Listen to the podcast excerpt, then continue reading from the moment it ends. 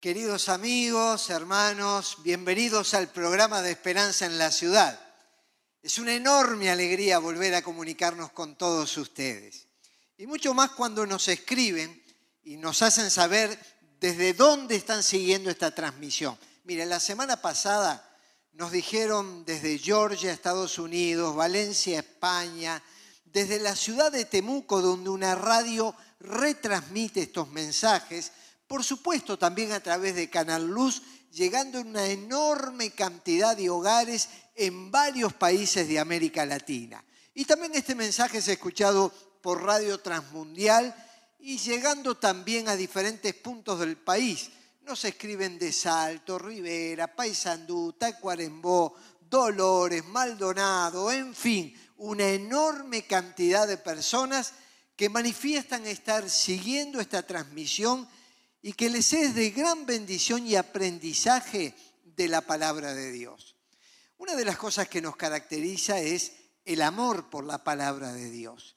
Y hay muchas biografías en ella que son inspiradoras para nuestras vidas. ¿Cómo le gustaría a usted ser recordado? ¿Cómo le gustaría que otros pudieran referirse a usted? Bueno, yo quiero hacer una síntesis biográfica de un hombre leyendo lo que dice la escritura acerca de él. Dice así, Dios le dio a Salomón sabiduría e inteligencia extraordinarias. Sus conocimientos eran tan vastos como la arena que está a la orilla del mar. Sobrepasó en sabiduría a todos los sabios de Oriente y Egipto. En efecto, fue más sabio que nadie por eso la fama de Salomón se difundió por todas las naciones vecinas. Bueno, este hombre es sinónimo de sabiduría, de inteligencia, de conocimientos, y dice que fueron tan vastos que no solamente se limitó a transmitirlos a su círculo inmediato, sino que trascendió fronteras en épocas que no había redes sociales ni canales de televisión y pudo transmitir sabiduría a reyes, gobernantes y poblaciones que venían de diferentes partes para escucharle. Este hombre llamado Salomón fue hijo del rey David y el padre debiera sentirse orgulloso de tener un hijo con estas características. Por eso cuando ya David se estaba retirando del reinado y estaba asumiendo su hijo Salomón como rey de Israel, el padre le da el siguiente consejo. Este estadista que había gobernado con mucho suceso a Israel, llamado por Dios, ungido por el Espíritu Santo, ganador en muchas batallas, que llevó al pueblo a la prosperidad, ahora le transmite a su hijo las siguientes palabras. No abandones nunca a la sabiduría y ella te protegerá.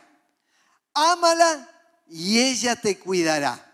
La sabiduría es lo primero. Adquiere sabiduría. Por sobre todas las cosas adquiere conocimiento. Estima la sabiduría y ella te exaltará abrázala y ella te honrará.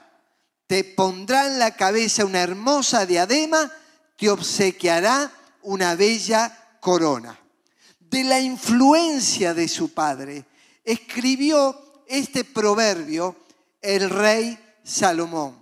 Y nos dice que la sabiduría no es algo innato, es un bien adquirido, es algo que no se logra en una universidad no hay un título para recibirse de sabio.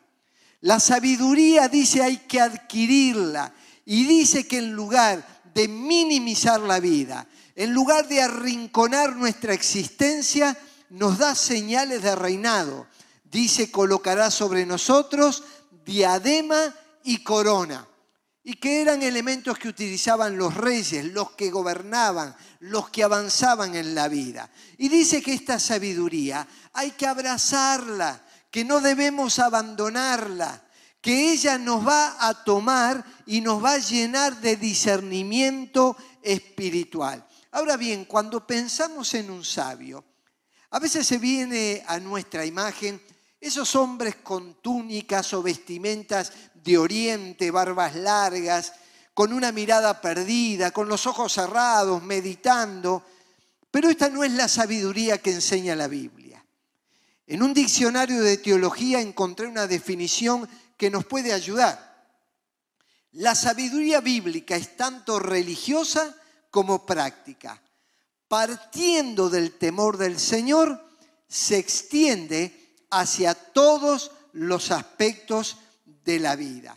Así que la sabiduría no es simplemente una elaboración filosófica, no es simplemente sentarse a meditar. La sabiduría tiene que ver con acciones prácticas. En el Nuevo Testamento encontramos el libro de Santiago y Santiago escribió precisamente al pueblo hebreo y estas escrituras nos llegan hasta nosotros. Pero hablando a la iglesia, Santiago hace una pregunta que sigue vigente. Dice, ¿quién es sabio y entendido entre ustedes? En medio de la iglesia, ¿quién es el sabio? ¿Y quién es el entendido? ¿El que piensa? ¿El filósofo? ¿El teórico? No, dice que lo demuestre con su buena conducta. Así que hay una asociación entre sabiduría y comportamiento, mediante obras hechas con la humildad que da la sabiduría. ¿Sabe por qué? La soberbia nunca es grandeza, siempre es hinchazón. Y lo que está hinchado está enfermo. Y por lo tanto la verdadera sabiduría no nos hincha.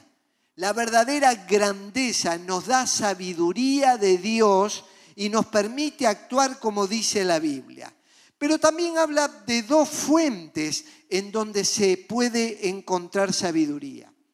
Por un lado dice, si ustedes tienen envidias amargas y rivalidades en el corazón, dejen de presumir y de faltar a la verdad. Es decir, la rivalidad, el enojo, las formas de comportamiento que agreden a otro, no provienen de una sabiduría divina, dice, no desciende del cielo, sino que esto es terrenal, puramente humano y diabólico. La persona cree ser sabia, cree manejarse con criterios de justicia y de verdad, pero lo cierto es que está transmitiendo antivalores, no está transmitiendo sabiduría celestial.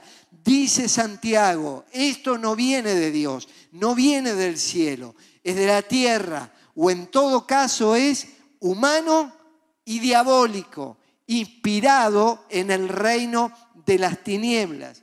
Pero sigue diciendo, en cambio, la sabiduría que desciende del cielo, la que viene de Dios, es ante todo pura y además es pacífica, bondadosa, dócil, llena de compasión y de buenos frutos, imparcial y sincera en la comunidad de fe, en la iglesia, debe haber verdadera sabiduría y debe caracterizarse por esto. Si usted ha perdido la paciencia, tiene enojos, no tolera a sus hermanos, siente resentimientos, siente que los demás no lo quieren y usted ha sido abandonado y empieza a sentarse en sí mismo, está haciendo razonamientos que no son de sabiduría que viene del cielo.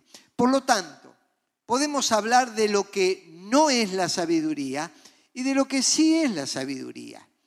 En primer lugar, la sabiduría no es acumulación de conocimientos. A veces confundimos sabiduría con cultura.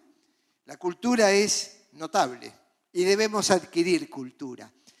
Son dichosos aquellos que pueden acceder a los libros, que pueden estudiar, pero lo cierto es que una enorme cantidad de personas que tienen su mente llena de información, sus paredes con títulos y diplomas universitarios, pero no han tenido la sabiduría para transitar por la vida. ¿Cuántas personas con estudios terciarios llegan hasta nosotros y nos hablan de los desórdenes que han tenido ante las realidades familiares, económicas, o vinculares con el prójimo. aunque ellos son expertos en áreas científicas del conocimiento o quizás artísticas, no han podido llevar una vida de verdadera sabiduría. Y a veces me gusta recordar a mi abuela, quien fue criada en medio de un genocidio, en un orfanato, no tuvo estudios superiores, pero cuando hablaba, cuando expresaba palabras, cuando nos hablaba del amor de Dios y de los valores de la vida, transmitía la verdadera sabiduría que llenó nuestros corazones. Pero tampoco la sabiduría es acumulación de años. Si bien no es solo acumulación de conocimientos, tampoco es acumulación de años. Algunos piensan que esta es una persona anciana y por lo tanto es una persona sabia. Pero tengo que decirle que lamentablemente lo único que nos pasa cuando acumulamos años es que nos volvemos más viejos, estamos más próximos a partir a la eternidad, se nos arruga la piel, se nos cae el pelo, empezamos a tener los síntomas de la vejez y no necesariamente sabiduría. Es más, en algunas personas que desde la juventud empezaron a tener un espíritu amargo, no han podido resolver sus conflictos interiores y al transcurrir el tiempo, estos malestares internos se agudizaron y se expresan no en lo que le dijo David a su hijo Salomón, se expresa en lo contrario, se expresa en amarguras y resentimientos que generación tras generación sigue repitiendo. Por lo tanto, no es sinónimo de sabiduría ser una persona con muchos años. Y a veces hay jóvenes que son muy sabios. Esto lo descubrió el rey de Babilonia. Dice que en un momento había jóvenes hebreos que estaban como esclavos bajo su reinado y dice a los cuatro jóvenes, Dios los dotó de sabiduría e inteligencia para entender toda clase de literatura y de ciencia. Además, Daniel podía entender toda visión y todo sueño. El rey los interrogó y en todos los temas que requerían de sabiduría y discernimiento los halló diez veces más inteligentes. Jóvenes, adquieran sabiduría, practíquenla y vayan acumulando a través de los años esa sabiduría que ya se empieza a manifestar en la juventud, pero que cuando llegan a la vejez se van a transformar en verdaderos referentes de sabiduría. Yo reitero vez tras vez, es mentira que los jóvenes rechazan a los viejos. Los jóvenes rechazan a los que no tienen sabiduría, a los resentidos, a los quejosos, a los amargados. Los jóvenes buscan ancianos con sabiduría. Pero los que somos mayores tenemos que tener la humildad a veces de aprender de la sabiduría, inteligencia y discernimiento de los tiempos que los jóvenes tienen. Por eso, tampoco podemos decir que la sabiduría es acumulación de éxitos. Ni es acumulación de conocimientos, ni es acumulación de años, ni es acumulación de éxitos. Hay personas que han sido exitosas en algún área de su vida y se han destacado en ello. Por ejemplo, profesionales, artistas, deportistas, pero hay diferencia entre tener un éxito en la vida y tener una vida exitosa. Usted puede desarrollar una carrera, un negocio, una profesión con un éxito extraordinario, pero quizá fue perdiendo por otra parte lo mejor, lo superior, mucho más inteligente, mucho más sabio, es aquel que supo construir toda su existencia en un sano equilibrio. Un ejemplo de lo que es el éxito en la vida es el famoso deportista Diego Armando Maradona. Aquellos que nos gusta el fútbol, sabemos que fue un extraordinario jugador. Su zurda habilidosa, su potencia física, su personalidad ganadora, cómo empujaba al equipo a los grandes logros y triunfos. Sin duda que los argentinos lo van a recordar siempre como el que levantaba las copas mundiales y daba la alegría al pueblo a través de sus éxitos deportivos. Pero el hecho de haber sido exitoso en su carrera profesional y en el deporte no era sinónimo de que era exitoso en el resto de sus vidas. Lamentablemente su salud se fue deteriorando y con tan solo 60 años vio el fin de su vida y en los últimos tiempos aquel excelente deportista, aquel que tenía una fuerza increíble, vio deteriorada su salud, pero también deterioró otros aspectos de su existencia. Por lo tanto, si bien los conocimientos, los años y los éxitos no son una señal de sabiduría, tampoco son incompatibles con la sabiduría. Muchas veces hay personas que habiendo sido sabios y habiendo regido sus vidas por principios de sabiduría, obtienen estas tres cosas que dije. Son el resultado de una vida sabia. Acumulan conocimientos, acumulan años y vigor y acumulan éxitos en la vida. ¿Por qué? Porque han entendido cuál es la fuente de la verdadera sabiduría. Para esto, yo quiero leerles qué fue lo que pasó en la vida de Salomón. Y voy a ir a un pasaje en la escritura que relata lo sucedido. Dice, Dios se le apareció a Salomón y le dijo, ¿qué es lo que quieres? Pídeme y yo te lo daré. Salomón le contestó a Dios, tú mostraste gran y fiel amor a David mi padre, y ahora me has hecho rey en su lugar. Oh Señor Dios, te ruego que sigas manteniendo la promesa que le hiciste a David, mi padre, pues me has hecho rey sobre un pueblo tan numeroso como el polvo de la tierra. Dame la sabiduría y el conocimiento para guiarlo correctamente, porque ¿quién podrá gobernar a este gran pueblo tuyo? Dios le dijo a Salomón, por cuanto tu mayor deseo es ayudar a tu pueblo, y no pediste abundancia, ni riquezas, ni fama, ni siquiera la muerte de tus enemigos o una larga vida, sino que has pedido sabiduría y conocimiento para gobernar a mi pueblo como es debido, ciertamente te daré la sabiduría y el conocimiento que pediste. Pero también, también te daré abundantes riquezas y fama como nunca las tuvo ningún otro rey antes que tú y como ninguno las tendrá en el futuro. Qué tremendo, ¿verdad? Lo que allí aparece. Salomón tiene una gran oferta. Se le aparece nada más y nada menos que Dios. No para decirle que cambie su conducta, no para llamarle la atención sobre un aspecto de su vida, sino que directamente se enfoca a Salomón y le dice, pídeme lo que quieras que yo te dé. Ahora, si recordamos las palabras de Jesús, nos dijo lo siguiente, pidan y se os dará. Busquen y hallarán. Llamen y se les va a abrir. Así que somos llamados a pedir. En otro momento Jesús dice, hasta ahora nada habéis pedido en mi nombre. Eso fue lo que pasó con Salomón.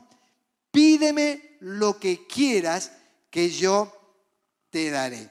Bueno, esto me recuerda una vieja historia que aparece en las mil y una noches. Hay un cuento de origen sirio donde un joven llamado Aladino en una cueva encuentra una lámpara, empieza a frotarla y aparece delante de él un genio, el cual le dice a Aladino, pedime lo que quieras y yo te lo voy a dar. ¿Y qué les parece que pidió Aladino? Y bueno, pidió lo que cualquier ser humano desea. Pidió tener salud, riquezas, poder y hasta casarse con la princesa, la cual era bonita, hermosa, atractiva. Todas estas cosas no hacen otra cosa que mostrar el reflejo y el deseo del corazón humano. Eso es lo que un ser humano normal pide. En el fondo, aunque no lo pida en palabras, es una búsqueda consciente o inconsciente pensando que eso le va a dar la felicidad. Pero además, este Aladino tenía algo a su favor. No tenía que hacer ningún esfuerzo, ni sacrificios, ni ir a estudiar, ni privarse de nada, ni pasar muchas horas trabajando. Todo se lo iba a dar este genio de la noche a la mañana. Esta es una hermosa historia, pero no es la realidad de la vida. En el caso de Salomón, el que le estaba diciendo, pídeme lo que quieras que yo te dé, es aquel que su padre David habría de decir, del Señor es la tierra y todo cuanto hay en ella, el mundo y cuantos lo habitan. Nada más y nada menos que el Dios creador del cielo y de la tierra, el que dijo, mía es la riqueza, el que dijo, yo puedo hacer todo posible, lo imposible es para el hombre, pero no hay nada imposible para mí.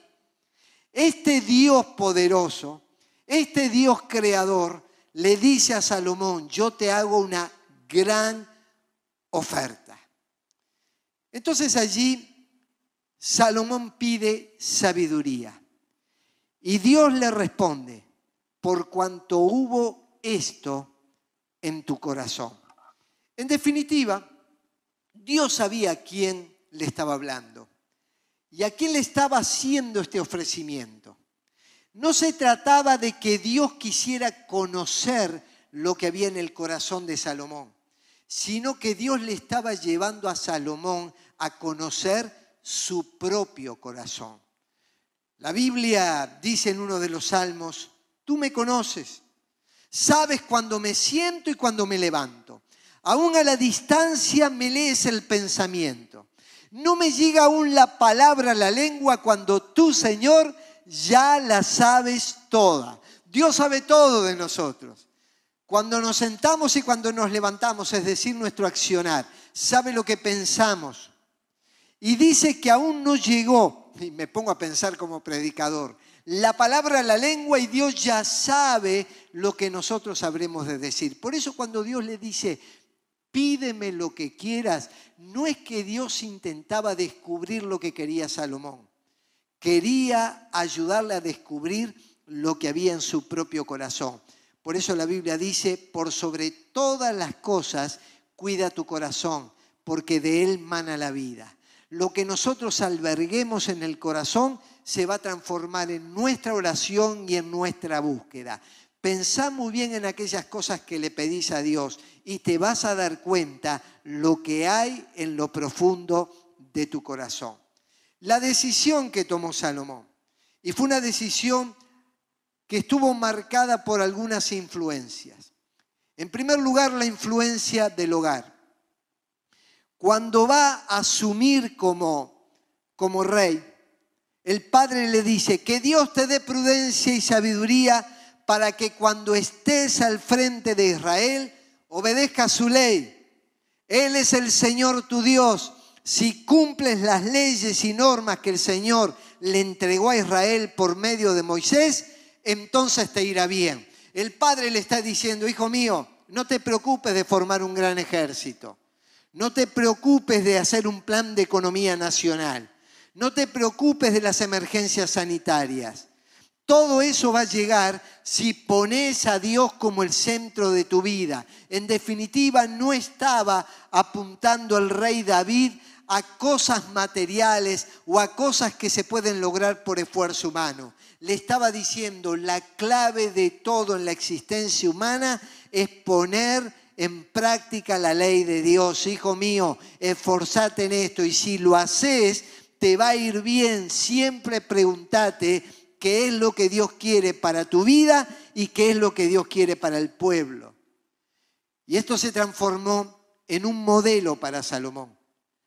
Cuando le abre el corazón a Dios, le dice al Señor, tú trataste con mucho amor a David mi padre, y a mí me has permitido reinar en su lugar.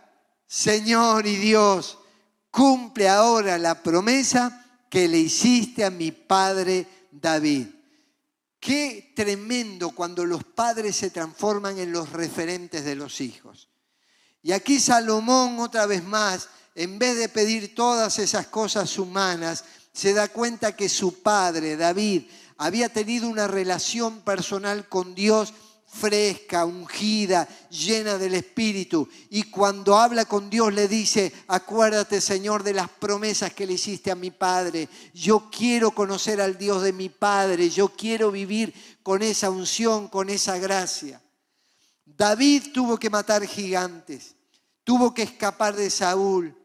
No lo querían ni lo tenían en alta estima en su propia casa. Sin embargo, llegó a ser un gran rey el caso de Salomón sería distinto. Nació en otro tiempo, en otra época, pero ambos buscaron a Dios, pusieron en práctica la palabra y fueron fieles al nombre del Señor.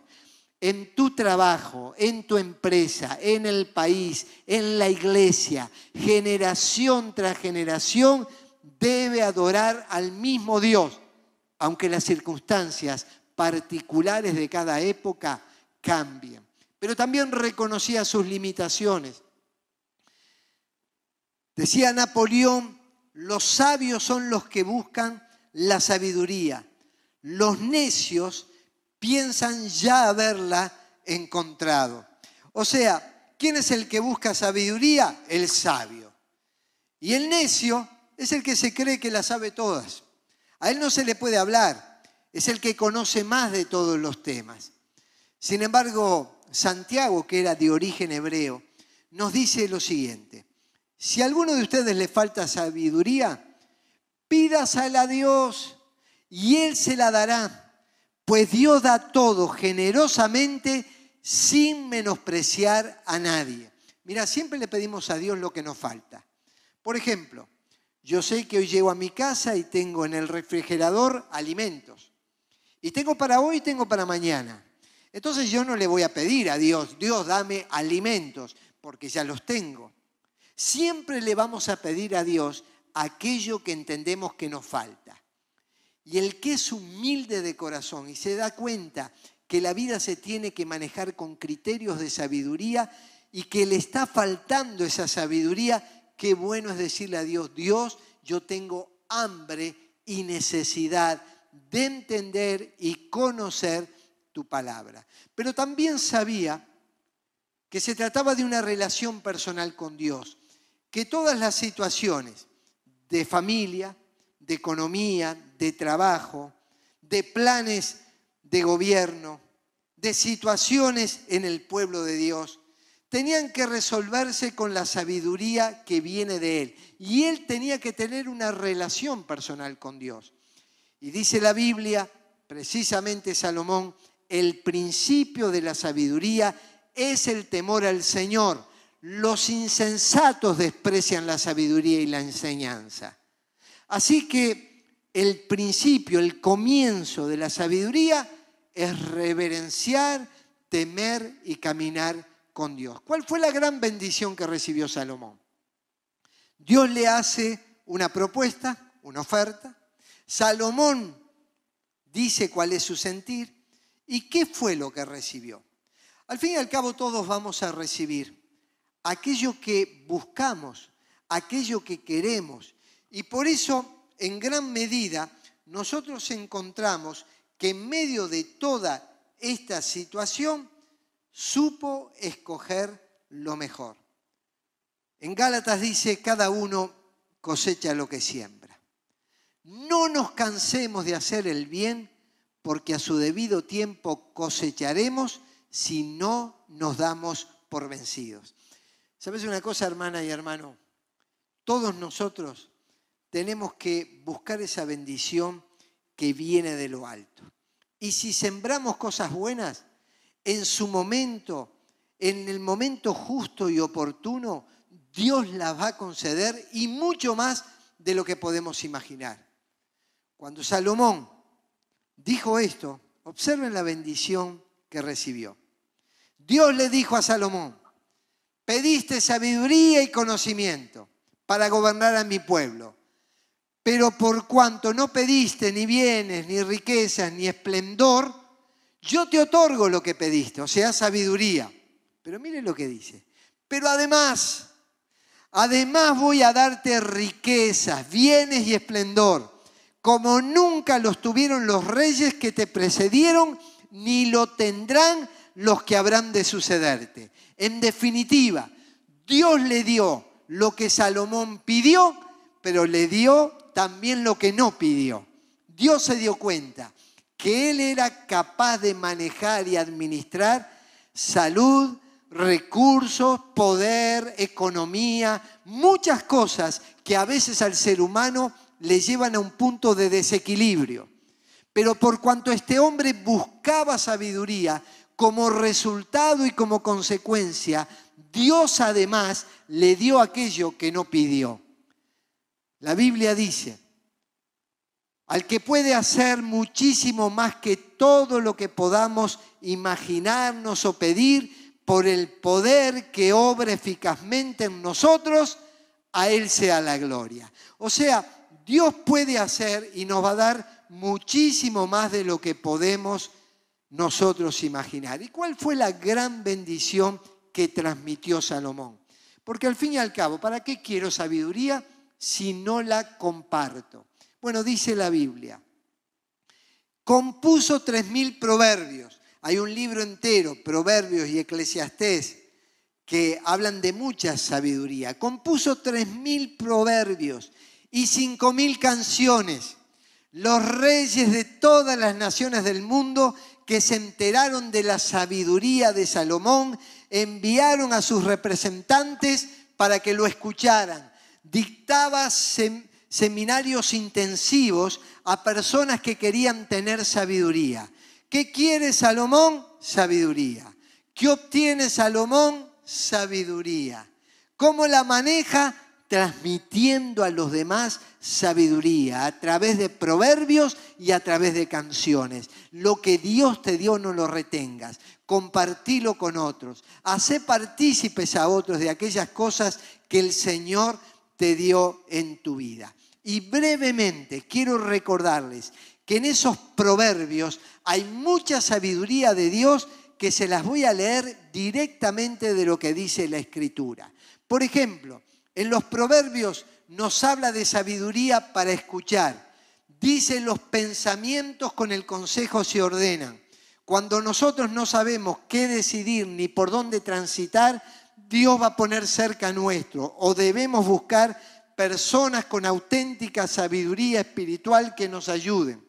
Dice la Biblia, escucha el consejo, recibe la corrección para que seas sabio en tu vejez lo que hoy hablábamos. ¿Querés ser un viejo sabio? Porque los años no te hacen sabio. Si querés ser un viejo sabio, comenzá en tu juventud a escuchar consejos y a transitar por caminos de sabiduría.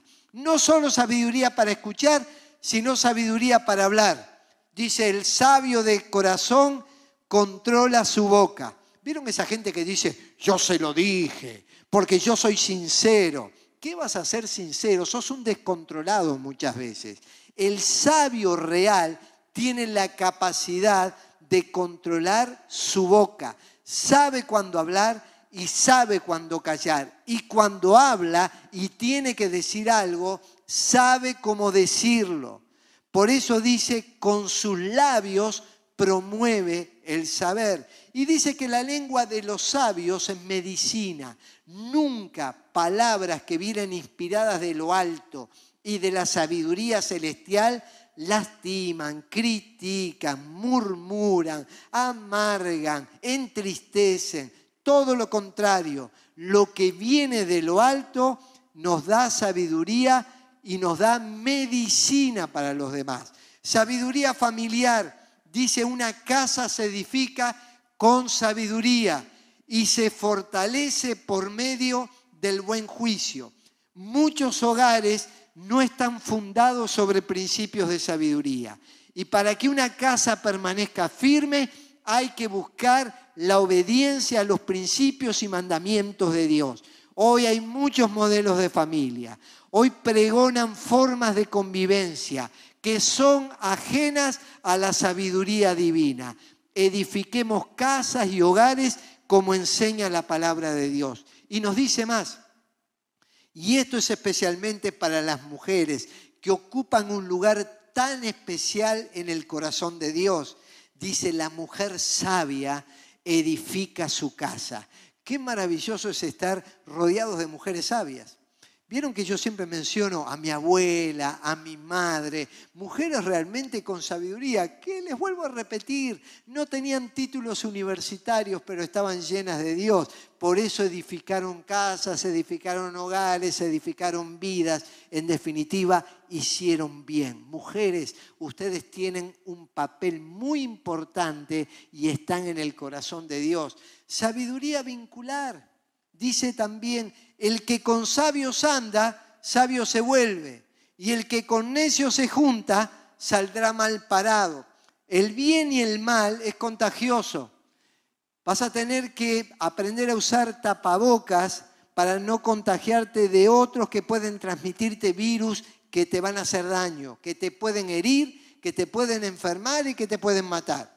Sin embargo, si te juntás con sabios, dice la Biblia, quitate el tapabocas, recibí la inspiración, la bendición, la palabra, el aliento, la fortaleza. Y eso sí, cuando te van a corregir, te corrigen con amor y estás dispuesto a escucharlos. Porque vos sabés que de esa boca sale sabiduría, sale medicina, sale amor verdadero y esa corrección es para ayudarte. Precisamos sabiduría para administrar. Dice allí en Proverbios, en casa del sabio abundan las riquezas y el perfume, pero el necio todo lo despilfarra. A veces no se trata de cuánto nos ingresa, sino de cómo administramos lo que tenemos. Yo me acuerdo de un hermano de la iglesia que siempre usaba esta expresión y me la decía y me quedó. Si tengo un hijo sabio, ¿para qué quiere mi herencia? Y si tengo un hijo que no es sabio, ¿para qué quiere mi herencia? En definitiva estaba diciendo un buen administrador. Va a administrar su vida, sus recursos, sus conocimientos, su economía con sabiduría. Si no tiene la sabiduría, se transforma en alguien que despilfarra. Pero también se requiere sabiduría para gobernar. Se gobiernan naciones, se gobiernan empresas, se gobiernan iglesias, se gobiernan hogares. Y dice la Biblia, donde no hay dirección sabia, caerá el pueblo. Y entonces aquellos que son llamados a gobernar, a tomar decisiones, tienen que buscar permanentemente lo que buscaba Salomón. Señor, dame sabiduría para que pueda tomar cada decisión en el momento justo, sabiendo que esas decisiones van a afectar la vida de otras personas. Pero también yo sé que hay muchos pastores que me escuchan y predicadores que anuncian la palabra de Dios. Necesitamos sabiduría para predicar. Mire lo que dice en Proverbios 12. Cuanto más sabio fue el predicador, tanto más sabiduría enseñó al pueblo. E hizo escuchar, e hizo escudriñar y compuso muchos proverbios. Procuró el predicador hallar palabras agradables y escribir rectamente palabras de verdad. Es decir, el predicador adquiría sabiduría y transmitía y enseñaba hacia el pueblo esa sabiduría.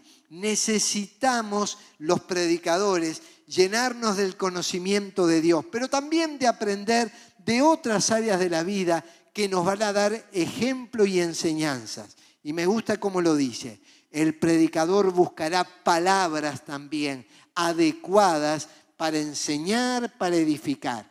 A veces va a alentar y va a fortalecer, a veces va a corregir y decir que hay que tomar otro camino, pero siempre buscando el bienestar del otro. Por eso concluyo con las mismas palabras que comencé. ¿Qué le dijo el, el rey Salomón a la gente? Adquiere sabiduría. Vamos a adquirirla y vamos a pedirla.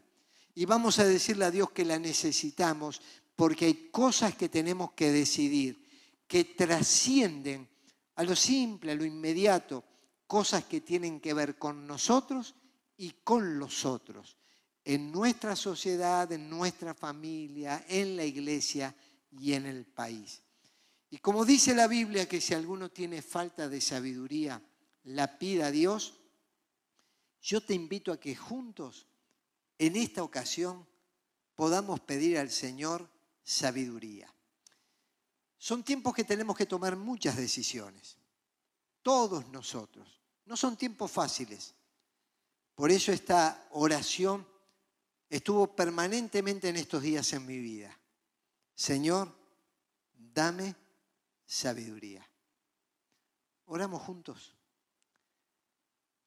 Gracias Dios, porque tu sabiduría es infinita. Nadie como tú, Señor.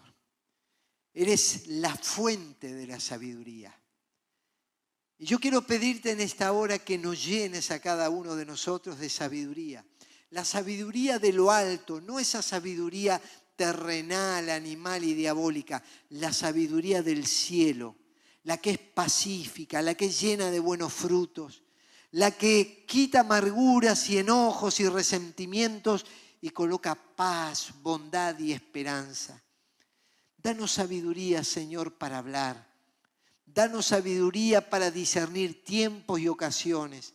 Danos sabiduría para gobernar. Danos sabiduría para administrar. Danos sabiduría, Señor, para saber cuándo hablar y cuándo callar. Y danos sabiduría para predicar. Para que, Señor, en todas las ocasiones, cada vez que hablemos en tu nombre, podamos bendecir a las personas. Llena nuestras vidas, llena nuestra familia, llena la iglesia y llena nuestro país con los principios de sabiduría. Y que, Señor, podamos tener la humildad de sujetarnos a esos principios. Lo pedimos en el nombre de Jesús. Amén. Que Dios le bendiga, que tenga una extraordinaria semana y escríbanos para saber desde dónde está siguiendo la transmisión. Que Dios le bendiga.